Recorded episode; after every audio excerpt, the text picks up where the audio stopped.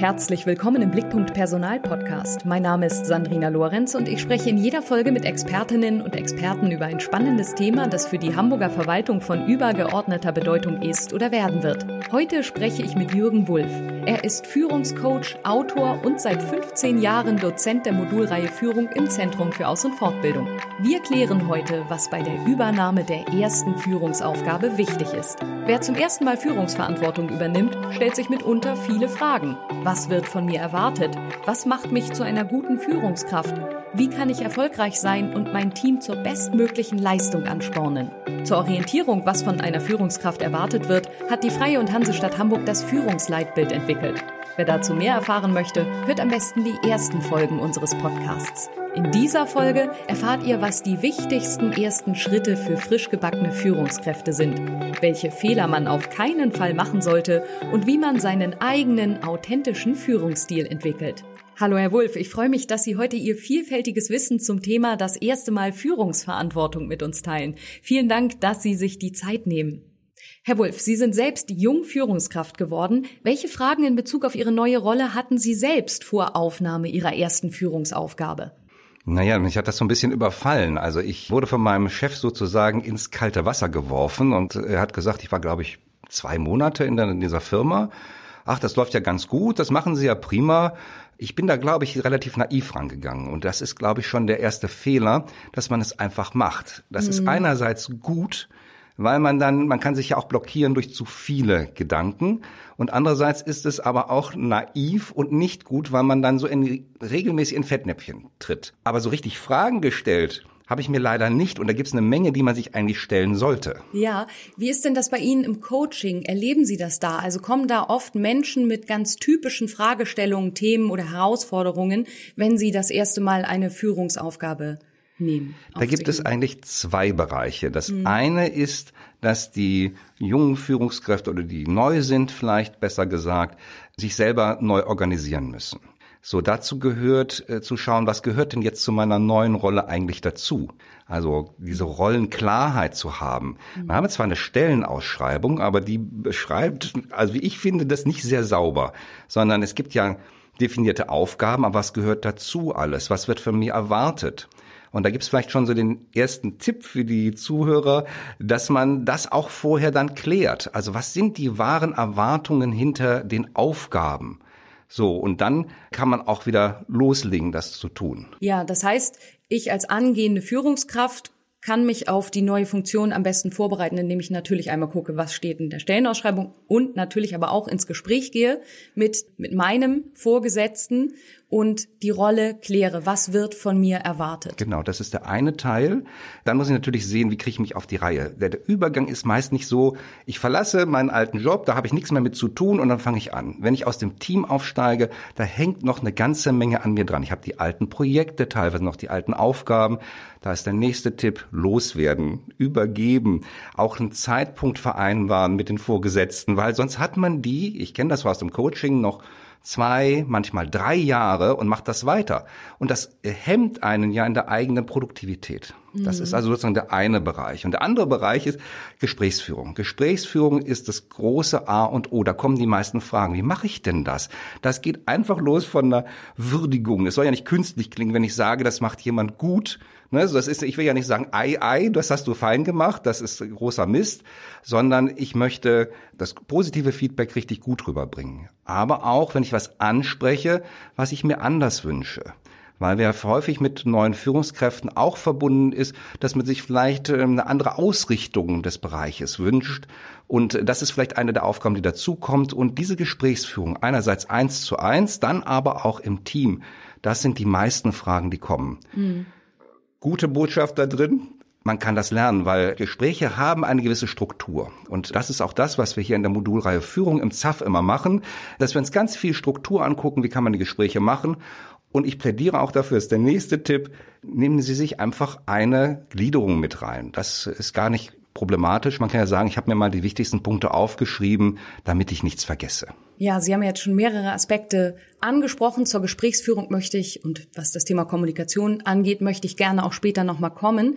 Sie haben noch ein anderes Fass, sage ich mal, aufgemacht, dass wir sicher auch unterscheiden müssen, nämlich einmal die Konstellation, ich komme von außen als Führungskraft neu in ein Team und die Konstellation, ich war schon im Team und ich steige jetzt auf und bin plötzlich Führungskraft. Inwiefern macht es einen Unterschied? Sie haben ja einen Aspekt schon gesagt. Ich nehme, wenn ich schon im Team war, Projekte mit und muss zusehen, dass ich sie loswerde. Da sind wir auch beim Thema Arbeitsorganisation. Auch das besprechen wir später nochmal. Was ist noch zu beachten und wie, vielleicht können Sie das mal so gegenüberstellen, einmal differenzieren, wie die Vorbereitung sich unterscheidet in diesen beiden Fallkonstellationen. Ich glaube, Sie haben es eben schon gesagt. Man kommt von außen, ist ein bisschen unbekannt und wenn man aus dem Team kommt, ist man bekannt, was einerseits gut ist und andererseits nicht so gut, weil die Leute kennen einen in der vorigen Rolle. Und sie haben sozusagen Erwartungen aus der vorigen Rolle. Auch wenn man zum Beispiel ein besonders gutes Verhältnis hatte, da macht man sich dann Sorgen. Ist sie dann weiterhin noch so zugänglich für mich? Ja, was wir mal so bevorher immer in der Kaffeepause in, im Sozialraum besprochen haben. Geht das weiterhin? Ja, da gibt's ähm, einerseits Erwartungen, dass das schon so weiterläuft und andererseits auch Ängste, dass es sich verändert. Und ich glaube, es ist sehr wichtig, da Transparenz reinzubringen. Deswegen wäre mein nächster Tipp für diejenigen, die aus dem Team aufsteigen, so bald wie möglich mit den Kollegen ins Gespräch zu gehen und die äh, Lage einfach offen zu legen. Also viel Transparenz und persönliche Gespräche, damit die die neue Rolle kennenlernen. Und äh, ich muss sie natürlich vorher angenommen haben. Wenn ich sehr unsicher wirke und sage, ja, ähm, so könnten wir das jetzt machen, was meint ihr denn? Dann gebe ich Führung ab man kann eine eigene Meinung sagen und das dann auch gemeinsam diskutieren. Da spricht gar nichts dagegen. Nur diese Unsicherheit sollte halt nicht da sein. Die Rollenannahme muss erfolgen. Der Vorteil, wenn ich von außen komme, ist, man nimmt mich gleich als Führungskraft wahr. Auch wenn ich, die kennen mich halt nicht anders. Die kennen mich in dieser Rolle. Dieser Vorteil ist aber auch ein Nachteil.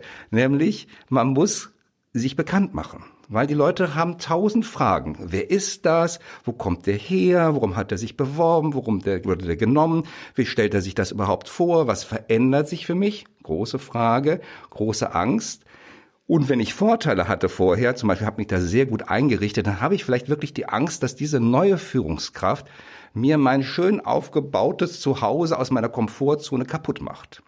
Und das sind dann Leute, die sehr reserviert sind. Das erlebt man vielleicht auch schon ängstlich. Sie zeigen das vielleicht nicht mehr so, so abwartend. Und ich glaube, diese Fragen muss man klären. Einerseits wirklich durch eine vernünftige Vorstellung. Weil wenn Menschen keine Orientierung haben, dann bleiben sie stehen oder sie weigern sich vorwärts zu gehen. Habe ich also Widerstand oder ja Produktivitätsstopp, wenn man so will. Also das muss ich beantworten. Das ist, glaube ich, das Allerwichtigste. Und dann heißt es für die neue Führungskraft von außen erstmal mehr beobachten und weniger reden. Also ich nehme mit bis hierher, egal ob man von außen kommt oder von innen aufsteigt, Kommunikation ist im ersten Schritt das Allerwichtigste.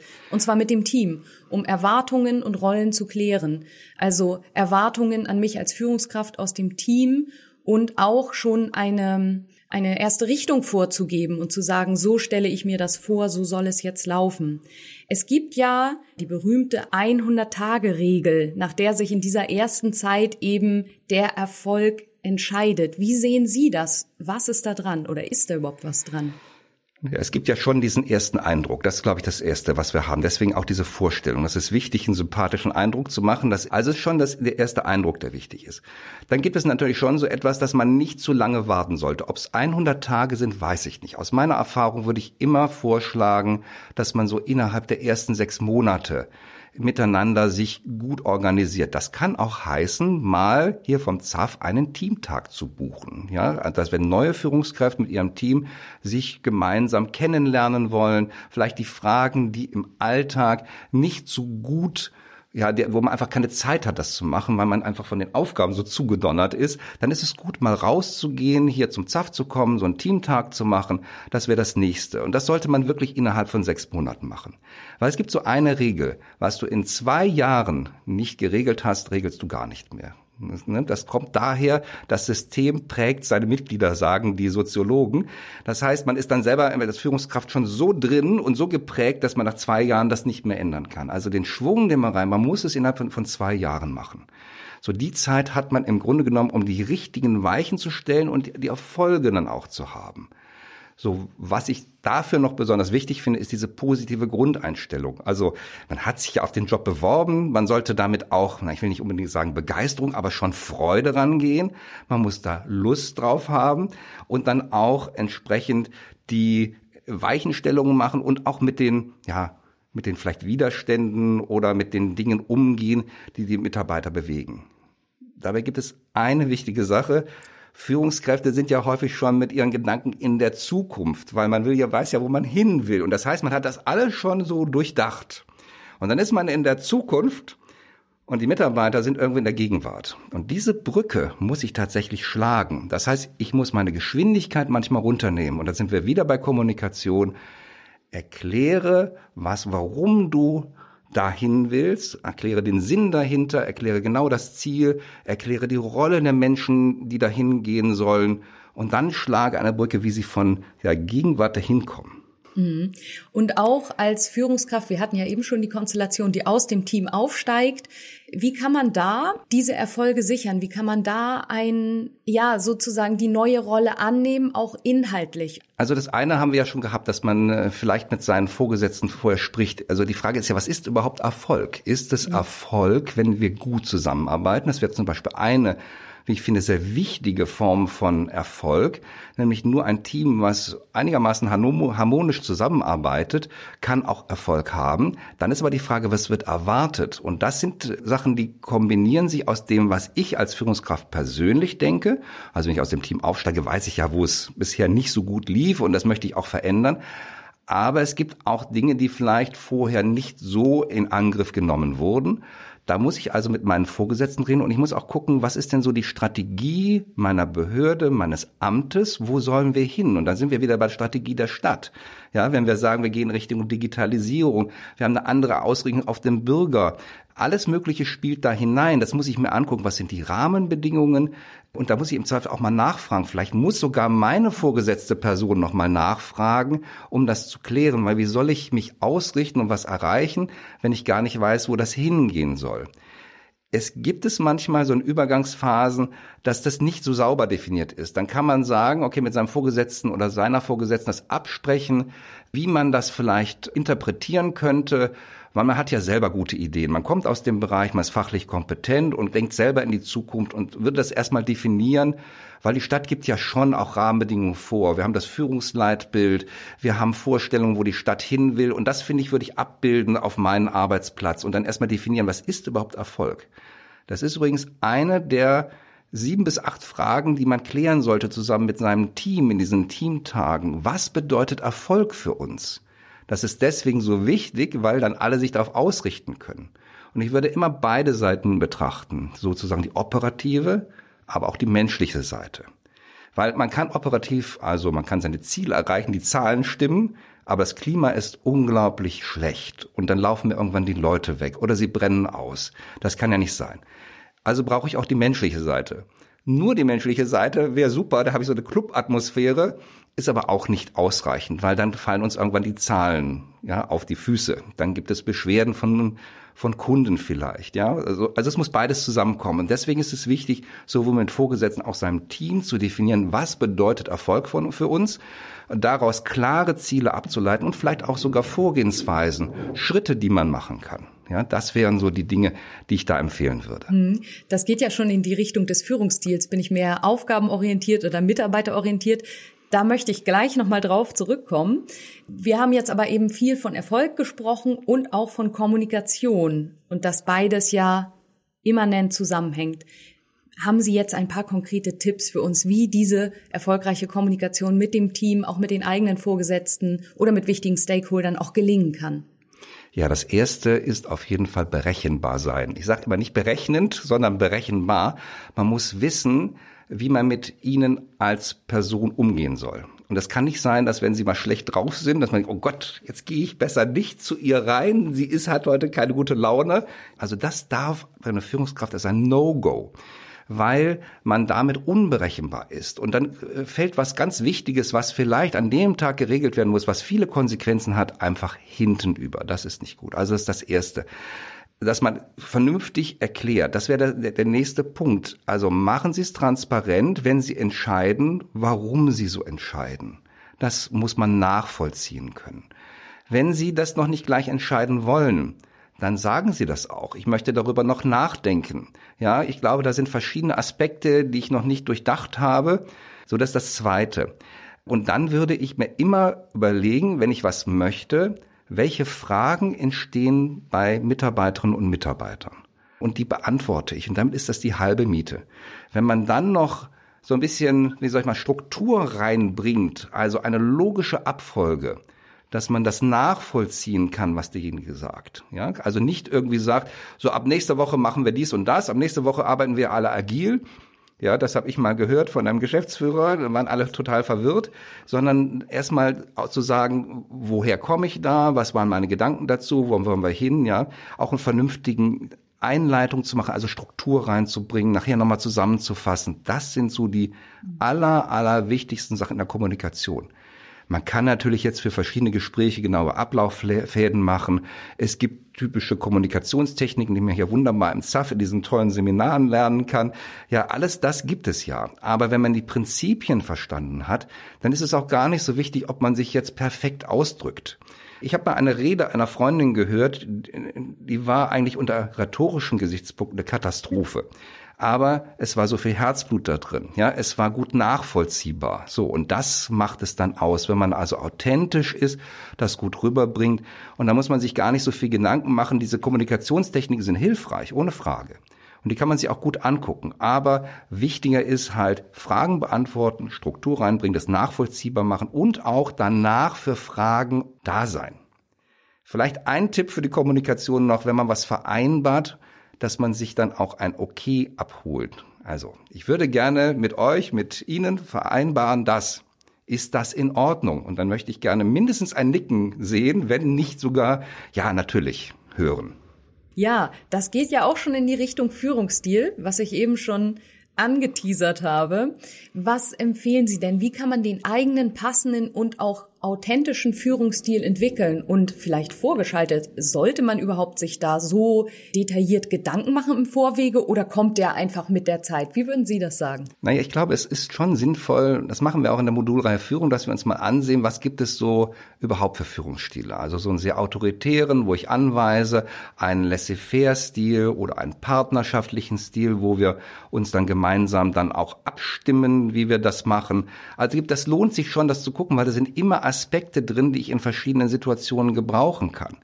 Und manche tun sich vielleicht schwer, auch mal durchzugreifen, zu sagen, stopp, hier, so machen wir das nicht.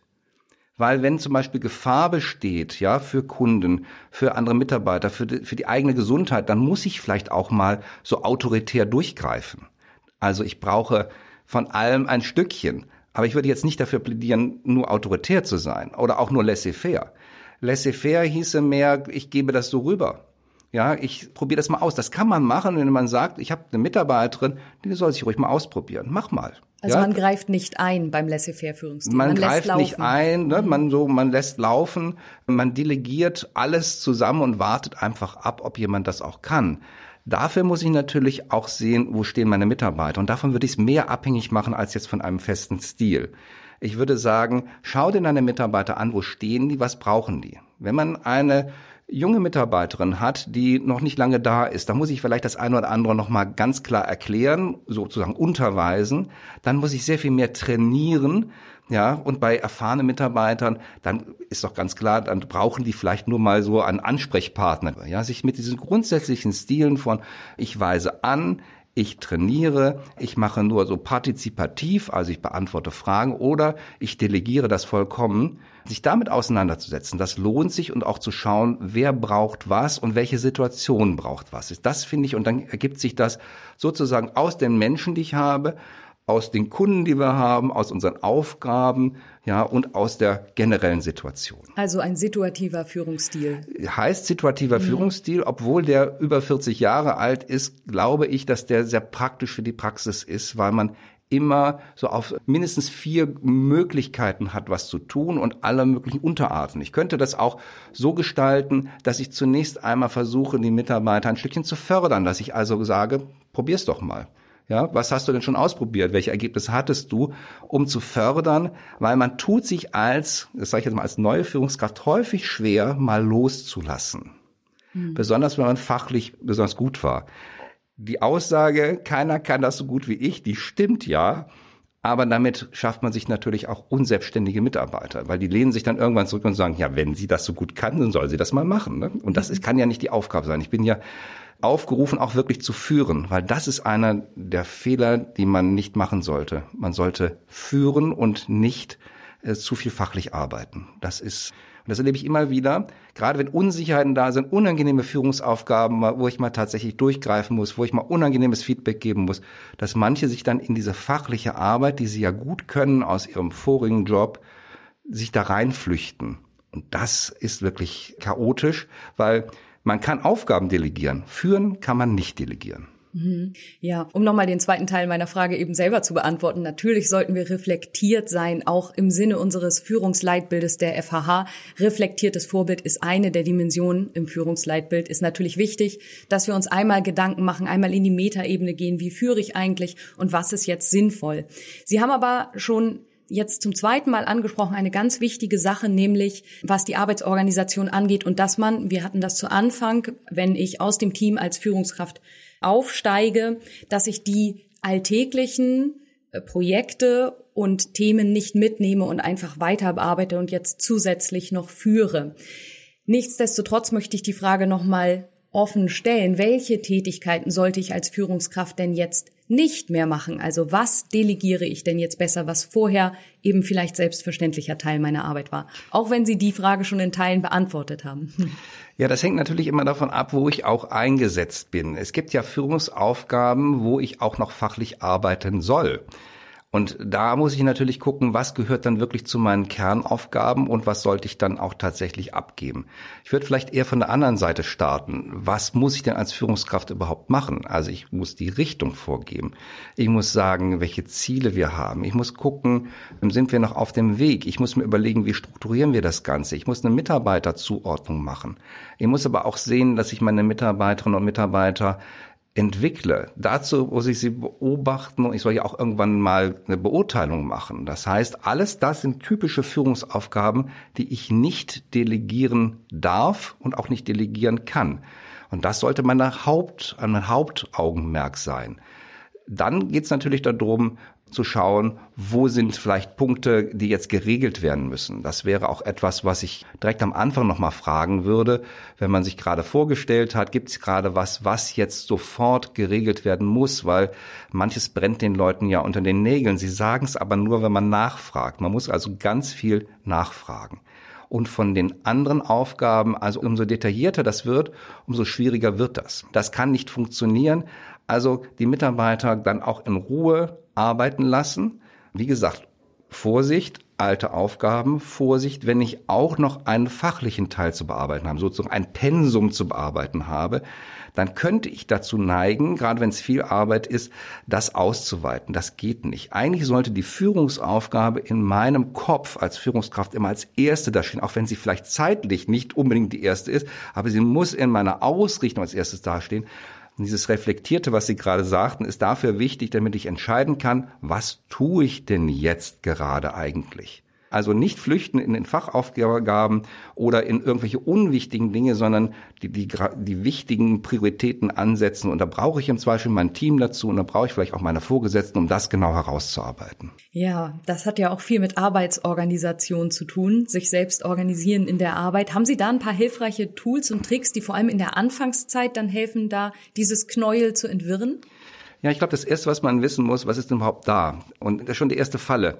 Wenn man anfängt aufzulisten, sehr kleinteilig, dann ist das, ist das ein Ding ohne Ende. Ich habe einmal eine Führungskraft im Coaching gehabt, die hatte ungelogen 300 einzelne Items auf einer Liste. So, und da kriegen sie natürlich keine Ordnung rein. Da verliert man, also ich würde, glaube ich, doch am 20. sagen, wo waren wir jetzt? Ja, das, das geht nicht, sondern wir müssen Kategorien bilden. Und dazu brauchen sie Prioritäten. So, und was ist jetzt wichtig, ist die Frage dahinter. Eine Priorität heißt ja, ich rücke es nach oben und dazu ist es wichtig zu wissen, was kommt denn eigentlich nach oben? Dafür brauche ich Kriterien. Und ein Kriterium ist sozusagen ein Entscheidungsmerkmal, an dem ich sage, okay, das muss jetzt als erstes äh, gemacht werden. So, in der Verwaltung ist es häufig das erste Kriterium, kommt es von ganz oben. Das ist halt so, ne? Ganz klar. Hierarchie wäre ein Kriterium. Das nächste wäre, das kommt so ein bisschen aus dem Verwaltungshandeln heraus, dass wir sagen, kann ein Schaden entstehen? Haben wir einen finanziellen Schaden oder noch schlimmer, wenn draußen also es mal rutschig ist und die Leute würden hinfallen, dann hätte das Priorität, das zu verhindern, also Schaden verhindern. Also an Leib und Leben, aber auch einen finanziellen Schaden oder ein Schaden am Ruf meines Bereiches, meines Amtes, meiner Behörde, ja, oder der Stadt Hamburg. Das wäre vielleicht dann das nächste Kriterium, was ich haben kann. So, und dann kommen wir zu den Führungssachen, die vielleicht wichtig sind. Können meine Leute nicht arbeiten, weil etwas nicht gemacht ist? Also da muss ich jetzt ran. Ne? Das wäre so das nächste. Was muss ich tun? Ist das eine Aufgabe? Wenn ich die nicht mache, können meinetwegen zehn Leute nicht arbeiten, kriegt eine ganz hohe Priorität. Das kann sein, dass ich zu meinen eigentlichen Aufgaben erst dann komme, wenn ich sozusagen den Weg frei gemacht habe. Ja, wenn ich sage, okay, jetzt haben wir alles soweit geregelt, dass meine Leute losarbeiten können. So, und dann kommen wir zu den Sachen, die, was bringt uns am meisten voran? Wo haben wir am meisten Gewinn von? Ja, das kann ja auch mal sein, dass wir tatsächlich dadurch Arbeit sparen, ja. Und dann wären so Dinge ein Kriterium, was ich ganz gerne benutze, was ist so Hilfe zur Selbsthilfe? Weil wenn Leute immer wieder ankommen oder Kunden ankommen oder Bürger von außen ankommen, es ist manchmal gut, nicht einfach nur eine Frage zu beantworten, sondern diesen Menschen zu helfen, dieses Problem zukünftig selber zu lösen. Und das sind so aus meiner Sicht fünf ganz wichtige Kriterien, die man sich dann stellen sollte. Und so kriegt man da Ordnung rein. Nicht in den einzelnen Aufgaben, man versinkt in 300 Items, gar keine Chance, kategorisieren und dann diese Kriterien anlegen. Und dann weiß man, was man zu tun hat. Wenn das immer noch zu viel ist, und das kommt manchmal vor, dann muss ich mit meinen Vorgesetzten reingehen und sagen, wir haben hier ein Problem weil auch dann muss vielleicht Hierarchie mal entscheiden, was denn zu tun ist. Ja, ich kann natürlich auch mit meinem Team darüber reden, aber die werden das wahrscheinlich ähnlich sehen wie ich, weil die natürlich in dem Fachlichen drin sind. Manchmal muss vielleicht eine Entscheidung getroffen werden. Die Entscheidung kann sein, dass wir Hilfe von einer anderen Behörde bekommen, einem anderen Bereich, der uns unterstützen kann, dass wir uns Praktikanten dazu holen, dass wir Sachen einfach mal liegen lassen, dass wir Vorgänge vereinfachen. Ich bin ein großer Fan von Aufgabenkritik. Ja, das, was wir vor 30 Jahren gemacht haben, muss nicht heute noch die beste Lösung sein. Ja, also auch das sich gemeinsam mal anzugucken. Das ist eine wirkliche Aufgabe. Wichtig ist dabei, das nicht als Problem zu sehen, sondern als Entscheidungssituation. Eine Entscheidungssituation nimmt mir den Druck heraus. Deswegen würde ich meinem Team, jetzt sind wir wieder bei Kommunikation, auch nicht sagen, oh, wir haben da fünf Probleme, sondern ich sage, wir haben fünf Dinge, die unsere Entscheidung erwarten, ja, oder wir haben folgende Situationen, ja, jetzt ist, sind wir aufgerufen, da was zu tun, ja, weg von so einer Mangel- und Problembeschreibung hin zu einem Management, und das zeichnet ja eine Führungskraft auf, Managen der Situation, das erwartet man auch von Ihnen als Führungskraft dann. Sie haben schon gesagt, ein wichtiges Entscheidungskriterium ist, wie mache ich den Weg frei für mein Team, dass es arbeiten kann. Und da schließt sich meine Frage an, wie kann ich als Führungskraft denn helfen, eine positive und auch produktive Teamumgebung zu schaffen? Mhm. Dazu sollte ich mir natürlich erstmal ansehen, wie läuft das bei uns eigentlich? Also ich hatte ja schon die Einzelgespräche angesprochen, damit bekommt man ja schon eine Menge heraus dann sollten wir uns aber auch immer ansehen, wie sind denn eigentlich unsere Prozesse? Und da hilft die Stadt ja auch, ne, dass wir sagen, mit Organisatoren, mit Prozessberatung, dass man sich anguckt, wie ist meinetwegen so ein typischer Ablauf eines Auftrages, der bei uns reinkommt, wie bearbeiten wir den und wo behindern wir uns da? Also das müssen wir einerseits ansehen. Das gibt Dinge, die kann man selber regeln, weil wir vielleicht einfach umständlich arbeiten oder nicht mehr zeitgemäß arbeiten indem wir vielleicht auch Dinge noch nicht einsetzen, weil wir das vielleicht nicht bedienen können. Also wenn ich irgendein modernes Tool nicht bedienen kann, weil da sich keiner mit auskennt, dann wäre sozusagen Weg frei machen. Ich brauche eine Schulung dafür oder ich hole mir mal einen Mentor dafür rein oder jemand, der uns das mal zwei Tage lang zeigt oder jemand aus einem anderen Bereich, wie auch immer. Ja, das ist das eine. Das können wir selber machen. Das müssen wir uns dann angucken. Manchmal sind es aber auch halt die Rahmenbedingungen. Also wenn ich ein Team habe, was zum Beispiel über drei Stockwerke verteilt ist und wir deswegen etwas schwierig haben oder wir haben jede Menge an Arbeitszeitvarianten von 12,5 Stunden bis zu 38, 39 Stunden, dann ist das natürlich auch eine Frage, wie organisieren wir das? Also ich habe selbst mal Teilzeit gearbeitet und weiß, wie schwierig das ist, dann auch an allem teilzunehmen. Also das ist dann die Aufgabe, dass man guckt, wie kriegt man das gemeinsam geregelt. Den Weg freimachen kann eben auch heißen, dass wir diese Hindernisse, die sich ergeben durch Anweisung von oben, uns mal angucken. Dann bin ich wieder dabei, dass wir da hingehen und auch vielleicht das nochmal deutlich machen, mhm. ja, was denn so da ist. Aber auch die wirklich diese Rahmenbedingungen, in welchen Räumen sitzen wir, welche Ressourcen haben wir eigentlich so, es geht bis hin zu Möbeln, ja, manchmal ist das einfach unpraktisch und ich glaube, es ist wichtig für Vorgesetzte, das auch zu, zu erfahren, also solange alles ruhig ist und ich nicht nichts sage, ist es auch schwierig, dann was zu verändern, ja, und auch den Weg dann entsprechend frei zu machen. Sie haben das Thema Ressourcen schon angesprochen. Nun gibt es ja auch Abteilungen, Referate, wo das Team sehr belastet ist. Was kann ich denn als Führungskraft tun, um mein Team zu entlasten, zum Beispiel wenn eine hohe Arbeitsbelastung zu hoher Fluktuation führt und dann eventuell zu hohen Krankenständen bei den Mitarbeitenden, die eben noch verbleiben und vielleicht ständig wieder neue Kolleginnen und Kollegen einarbeiten müssen, die dann wieder gehen, weil die Arbeitsbedingungen einfach nicht tragbar sind. Was kann ich als Führungskraft tun, um meine Mitarbeitenden dazu stützen und zu stärken? Das erste Mal ist Ruhe reinbringen, weil die sind ja sowieso schon unter Druck. Und wenn ich dann noch zusätzlichen Druck mache, dann wird das schwierig. Das heißt nicht, dass ich nicht darauf dringen sollte, dass das fertig wird. Ich habe mir so vorgesehen, sagt immer fertig werden. Das war mir vielleicht ein bisschen platt gesagt. Also erstmal in Ruhe da reinbringen und das wieder als Entscheidungssituation sehen und, und zu schauen. Weil wenn ich ruhig bin und das vernünftig organisiere, überträgt sich das aufs Team. Das ist das eine. Das andere, was ich häufig feststelle, ist so ein, das ist eigentlich fast positiv, einen Perfektionismus, den manche Mitarbeiterinnen und manche Mitarbeiter an den Tag legen. Auch da kann man einsetzen, weil viele machen sich aufgrund des Arbeitsdruckes auch noch zusätzlich Druck dadurch, dass sie das in einer Art und Weise bearbeiten, die so ein bisschen over the top ist. Das ist nicht 100 Prozent, das ist 120 Prozent, manchmal 150 Prozent. Ich war mal in einem Bereich und habe mich da mit dem Management gestritten, weil die sagten, ja unter 150 Prozent läuft bei uns gar nichts. Und dann habe ich gesagt, na ja, ist ja klar, dass sie hier Zeitprobleme bekommen, ne? weil das ist ja sowas von drüber. Ja, dann kann man natürlich, muss man sich nicht wundern, dass das auch zu viel wird. Dann geht es wirklich wieder darum, es zu organisieren. Einfache Sache, Häufchen bilden. Ne? Also was, was sozusagen am, am wichtigsten ist, dann zu gucken, wie arbeiten wir das ab und transparent sein. Also es darf nicht sein, äh, dass nachher die Amtsleitung völlig aus äh, den Latschen kippt, weil wir da feststellen, wir haben da 500 Rückstände oder 1000, die dann da sind. Alles Zahlen, die ich in der Wirklichkeit schon mal gesehen habe. Sondern das muss man eigentlich auch rechtzeitig ähm, dann sagen. Und da muss halt eine Entscheidung getroffen werden, zum Beispiel, dass wir etwas einfacher verarbeiten. Mhm. Für Menschen ist es immer gut, wenn sie wissen, erstens, es passiert was oder das ist eine harte Zeit. Auch das kann helfen zu sagen, okay, wir haben in den nächsten drei Monaten wird's hart werden. Aber wir sorgen gut für uns. Das ist dann wieder eine gute Einstellung.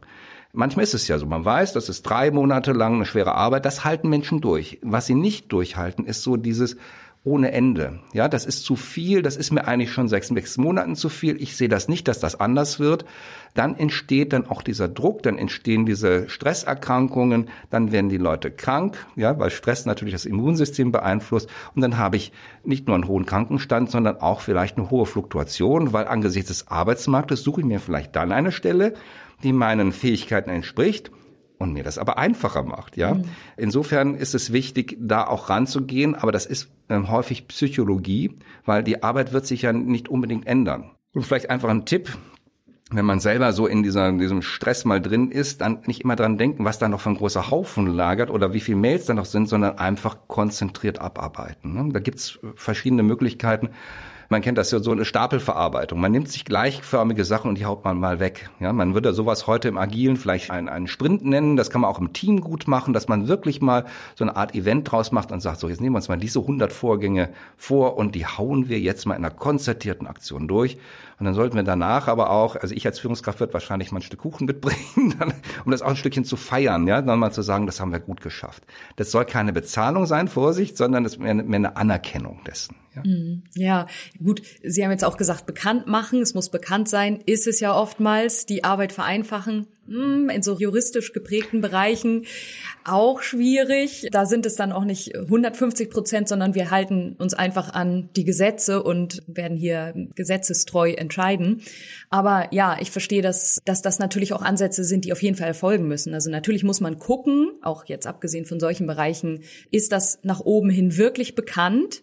Weil manche Führungskräfte mögen ja auch nicht sagen, dass in ihrem Bereich gerade es sehr eng ist und vielleicht nicht so optimal läuft.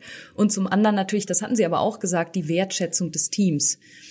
Mich würde noch mal interessieren, welche Bedeutung Fehler für Führungskräfte haben. Ich habe ja gerade selbst schon gesagt, nicht alle Führungskräfte sind unbedingt transparent und offen nach oben hin, wenn etwas nicht so gut läuft. Muss ich als Führungskraft denn jetzt unfehlbar sein?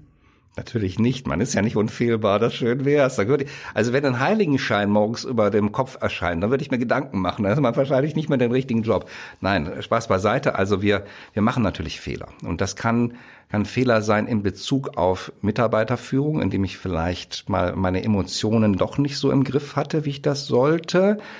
Dann ist es gut, vielleicht auch in Entschuldigung zu gehen. Also das Menschliche würde ich einmal auch dann klären, auch zeitnah klären. So, keiner muss da unfehlbar sein. Mitarbeiter sagen einem das häufig nicht. Also wenn die komisch sind, würde ich nachfragen. Also wenn die sich verändern oder die Leistung nachfragen, kann es natürlich an der Arbeit liegen, es kann an Konflikten im Team liegen, es kann an privaten Dingen liegen, aber es kann auch an mir liegen.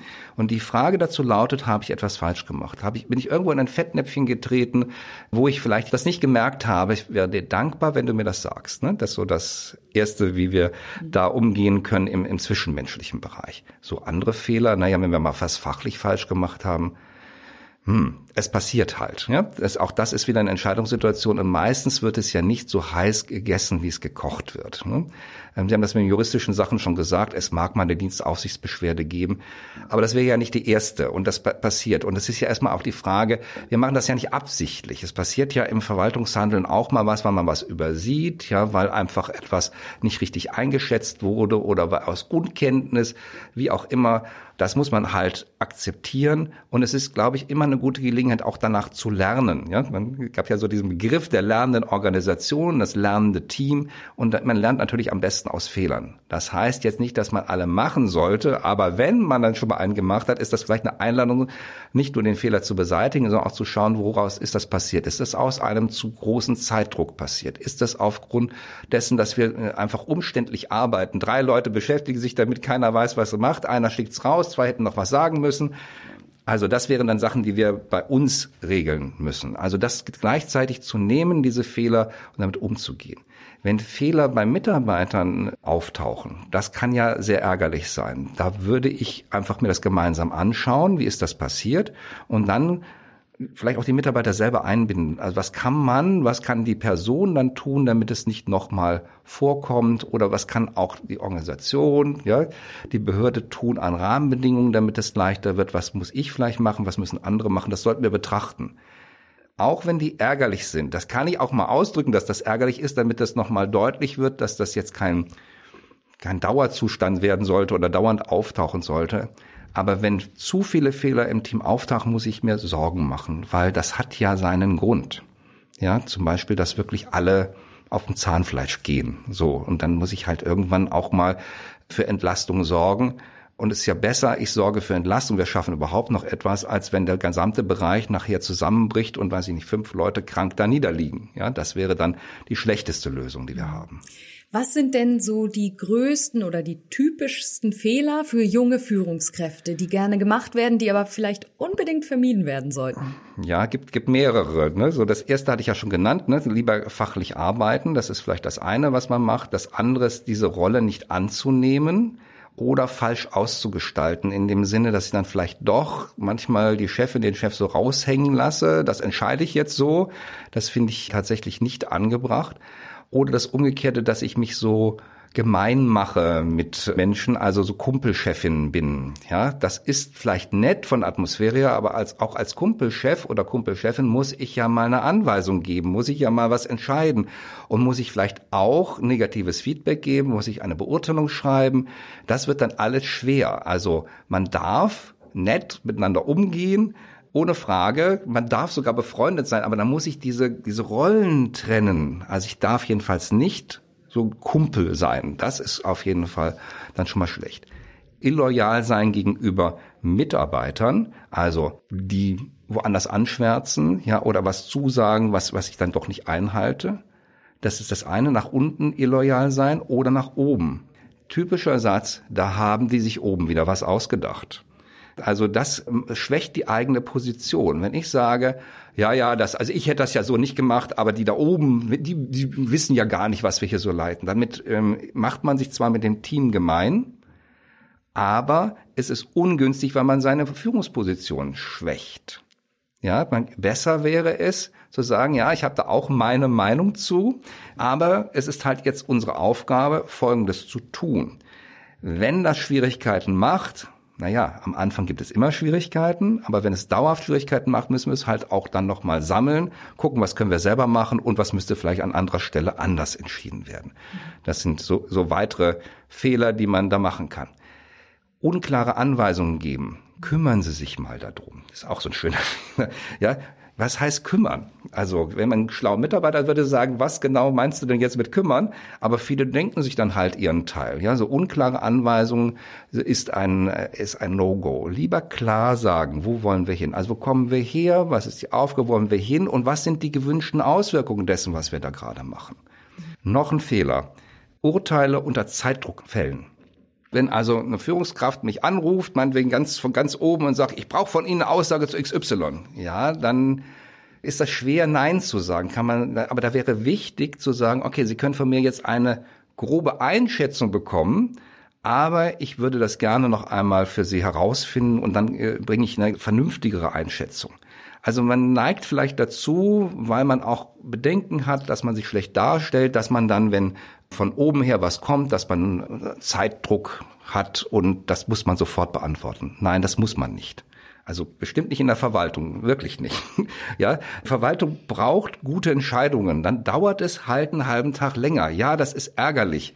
Aber es gibt kaum etwas, was nicht diesen halben Tag Zeit hat. Und wenn das so ist, dann wird mir das die Person schon sagen. Ja, so, dann müssen wir halt gucken, wie gehen wir mit diesen Ungenauigkeiten um. Das ist das eine auf der einen Seite. Auf der anderen Seite gibt es natürlich dann auch, dass ich was nicht entscheide. Das mag daran liegen, dass ich entweder mir das unangenehm ist, eine Entscheidung zu treffen, ich mich mit den Personen nicht auseinandersetzen möchte, oder aber ich denke immer, das kann ich ja noch mal machen. Ja, also es ist wichtig zu wissen, wann muss was entschieden werden, also welche Dinge haben sich so angesammelt und das wäre auch aus meiner Sicht ein weiterer grober Fehler. Und ganz ehrlich, das betrifft jetzt nicht nur frische Führungskräfte, ja, sondern das betrifft eigentlich alle, was ich gesagt habe. Zum Abschluss nochmal zusammengefasst. Was würden Sie denn sagen, ist das Wichtigste, das man berücksichtigen sollte, wenn man das erste Mal Führungsverantwortung übernimmt? Das Allerwichtigste ist diese Rollenklarheit, weil da leitet sich alles draus ab, wenn man weiß, was dazugehört. Und das steht wirklich nicht nur in der Stellenausschreibung, sondern das, es geht darum herauszufinden, was meine wirkliche Aufgabe ist. Soll ich so ein versacktes Team wieder auf Vordermann bringen? Soll ich den Bereich irgendwie technologisch mit neuen Ideen nach vorne treiben, ja? Oder soll ich einfach einen Job weiterhin so gut machen wie eine Vorgängerin oder ein Vorgänger. Das muss ich herausfinden. Rollenklarheit, das ist das aller, allerwichtigste. Da leitet sich alles draus ab. Und dann diese Rolle natürlich anzunehmen, weil sonst ist das nur die halbe Sache. Ja, Herr Wohl, vielen Dank für die wertvollen Tipps und das interessante Gespräch. Ich wünsche Ihnen weiterhin viel Erfolg dabei, anderen zu Erfolg zu verhelfen. Vielen Dank. Vielen Dank auch. Wenn euch der Podcast gefallen hat, lasst uns doch gerne eine Bewertung da. Wir freuen uns auch über Nachrichten mit Themenwünschen, Anregungen und Feedback an blickpunkt@personalamt.hamburg.de. Und wenn ihr keine Folge verpassen wollt, könnt ihr den Podcast selbstverständlich auch einfach kostenlos abonnieren. Mein Name ist Sandrina Lorenz. Vielen Dank fürs Zuhören und hoffentlich bis zum nächsten Mal.